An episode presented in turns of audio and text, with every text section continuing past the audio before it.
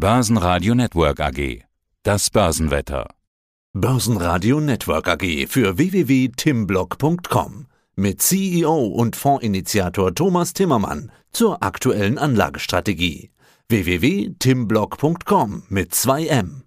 Mein Name ist Thomas Timmermann, ich bin CEO bei Tim Invest und dort zuständig für den Tim Invest Europa Plus Fonds. Wir haben gerade festgestellt, Wasser ist eines der wertvollsten Lebensmittel. Du kommst gerade mit der Bahn etwas verspätet, die Story kannst du mir nachher noch erzählen, aber so kennt man es. Hier stehen viele Autos, wäre auch eine Alternative, oder? Absolut, aber auf der Autobahn ist man ja auch nicht sicher. Auch da kann man im Stau stehen, anderthalb Stunden. Also es ist einfach ab und zu mal sehr schwierig, in Deutschland überhaupt voranzukommen. Eins bin ich mir aber sicher, gut, dass die Bahn nicht an der Börse ist. Das stimmt, wobei sie hätte ziemlich viel Aufwertungspotenzial. Also das wäre vielleicht ein guter Kauf, wenn man daran glaubt, dass es der Bahn bald wieder viel besser geht. Das ist ein schönes Stichwort. Unterbewertete Aktien. Da gibt es ja momentan hunderte davon, oder? Es gibt auch sehr viele überbewertete oder hochbewertete Aktien, die sind vorwiegend im IT-Sektor zu finden.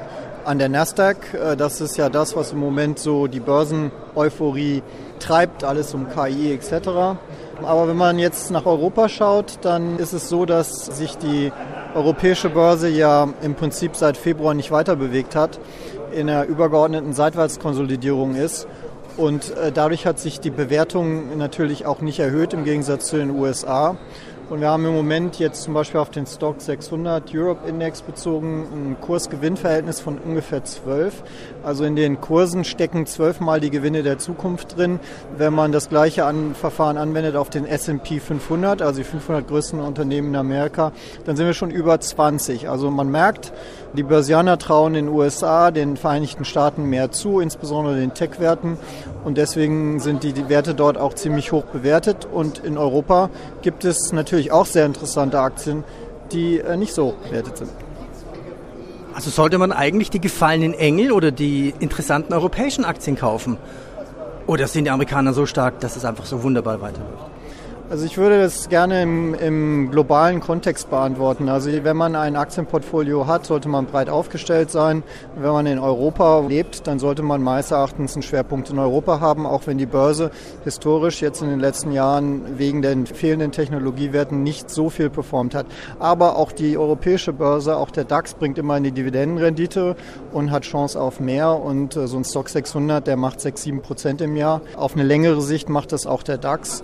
Und wir leben in Europa und das ist unsere Währung auch im Euro. Deswegen finde ich, sollte das Kerninvestment sollte immer in Europa sein und dann sollte man natürlich USA beimischen. Man darf ja auch nicht vergessen, man kauft sich immer das Währungsrisiko ein, wenn man in den USA investiert. Man hat das US-Dollar-Risiko.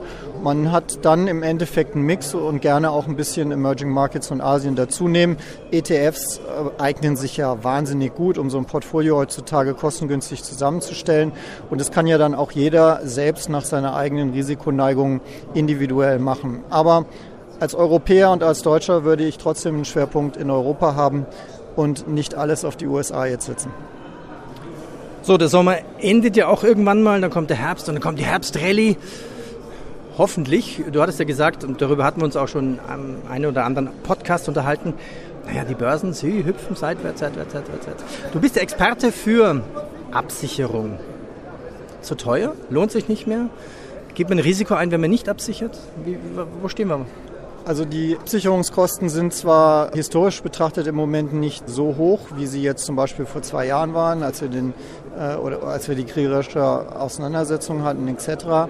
Aber die Börse geht per se seitwärts. Also wer jetzt absichert, zahlt immer noch zwischen 5 und 7 Prozent auf ein Jahr ungefähr äh, auf ein breit diversifiziertes Portfolio. Und diese 5 bis 7 Prozent Rendite sind futsch.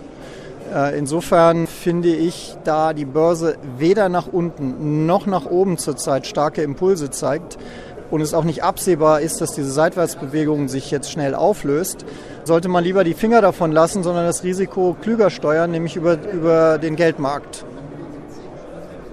Beispiel dafür? Einfach, wenn man sich unsicher fühlt, was die Aktienbörsen angeht, in den nächsten zwei, drei Wochen die Aktienquote reduzieren, äh, also einfach verkaufen, Gewinne mitnehmen und stattdessen zum Beispiel in Bundesanleihen anlegen. Da gibt es einen viele Laufzeiten, kann man sich auswählen, sechs Monate, neun Monate, zwölf Monate. Und wir haben ja jetzt nach der EZB-Erhöhung gerade erst diese Woche einen sehr, sehr interessanten kurzfristigen Geldmarkt. Der geht so ungefähr bis ein Jahr. Äh, und eine Bundesanleihe bringt dann eine Rendite von 3,7 Prozent ungefähr. Und äh, das Gute ist, man kauft sie einmal an der Börse Stuttgart und dann wird sie irgendwann zurückgezahlt. Das ist gerade erst bei mir im Depot passiert und man braucht sich um nichts mehr kümmern. Man muss auch nicht extra zu einer Bank rennen und als Neukunde ein Depot eröffnen, um dann die himmlischen 4% zu bekommen. Man kann sich eigentlich die 3,7% direkt ins Depot holen und man hat auch überhaupt keine Bonitätsrisiken, denn äh, wir alle gehen davon aus, dass der Staat Deutschland immer seine Bundesanleihen zurückzahlen wird viel auf Bundesanleihen zu setzen, würde ja auch bedeuten, ich traue dem Markt nicht. Wieso explodieren die Aktienmärkte, wenn die Zinsen steigen momentan? Ich denke, wir hatten letzte Woche zwei Dinge, die zusammengekommen sind. Einmal hatten wir die Zinserhöhung und wir hatten den Triple Witching, den großen Septemberverfall. Wir haben wegen der Diskrepanz schlechte Wirtschaftsdaten, schlechte Industrieproduktion, aufkommende Rezession in Deutschland. Und die Börse sagt, na und? Eben haben wir eine sehr angespannte Situation, wo sehr viele institutionelle Anleger und auch übrigens der Tim Invest Europa Plus Fonds abgesichert sein müssen. Und diese Absicherungen müssen dann immer verlängert werden. Das war jetzt am letzten Freitag. Und dann hat man immer so einen Effekt, das so, so ein Pull-Effekt. Weil letztendlich die Absicherungen äh, müssen zugemacht, müssen neue gemacht werden und dann zieht die Börse nach oben. Das haben wir jetzt ein paar Mal gesehen. Nach oben gibt es immer wieder diese Ausflüge, die sind sehr schnell und die sind meist technisch äh, getrieben, meines Erachtens von den Leuten, die absichern. Und dann ist wieder, wieder Sense. Dann geht es wieder runter in diese Seitwärtsbewegung rein.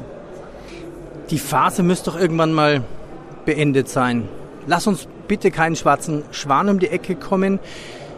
Wenn man sich so ein bisschen zurückerinnert, und die meisten werden das nicht können, die meisten müssen da wahrscheinlich in irgendwelchen Statistiken nachschauen. Die Phase, als zuletzt die Zinsen extrem stiegen, 1987 vor dem Crash, ist die vergleichbar mit, mit jetzt? Ich glaube nicht, äh, weil wir haben äh, zum Beispiel äh, bei der Arbeitslosenquote überhaupt keinen negativen Effekt. Das ist ja das Besondere. Die Wirtschaft und auch die Unternehmensgewinne sind relativ stark. Das heißt, wir haben zwar eine Industrieproduktion, die in Deutschland sehr, sehr schlecht ist und auch die Aussichten, die Einkaufsmanager in Indizes sind alle schlecht, aber trotzdem die Leute haben Arbeit, sie sind in Lohn und Brot und die Unternehmen können teilweise auch durch Preissteigerungen eigentlich ihre Unternehmen halten. Und ich glaube, deswegen haben wir diese sonderbare Situation, dass die Börse einfach nicht abstürzt. Und jetzt nach vorne blicken, wo kann denn die Fantasie kommen? Das ist doch vollkommen klar.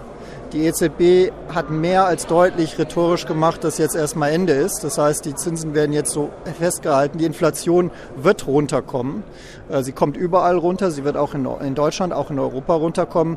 Und dann gehen wir in einen Zinssenkungszyklus. Und das ist Feuer für die Börse. Wenn dann die Unternehmensgewinne auch noch ein bisschen mehr anspringen und wir ja im Moment auch gerade in Europa auf dieser niedrigen Bewertung hocken, dann kann die Börse nochmal einen schönen Sprung nach oben machen. Thomas, ich danke dir. Ich danke dir, Peter. Das Börsenradio Nummer 1. Börsenradio Network AG. Das war der Podcast von Tim Invest mit Thomas Timmermann.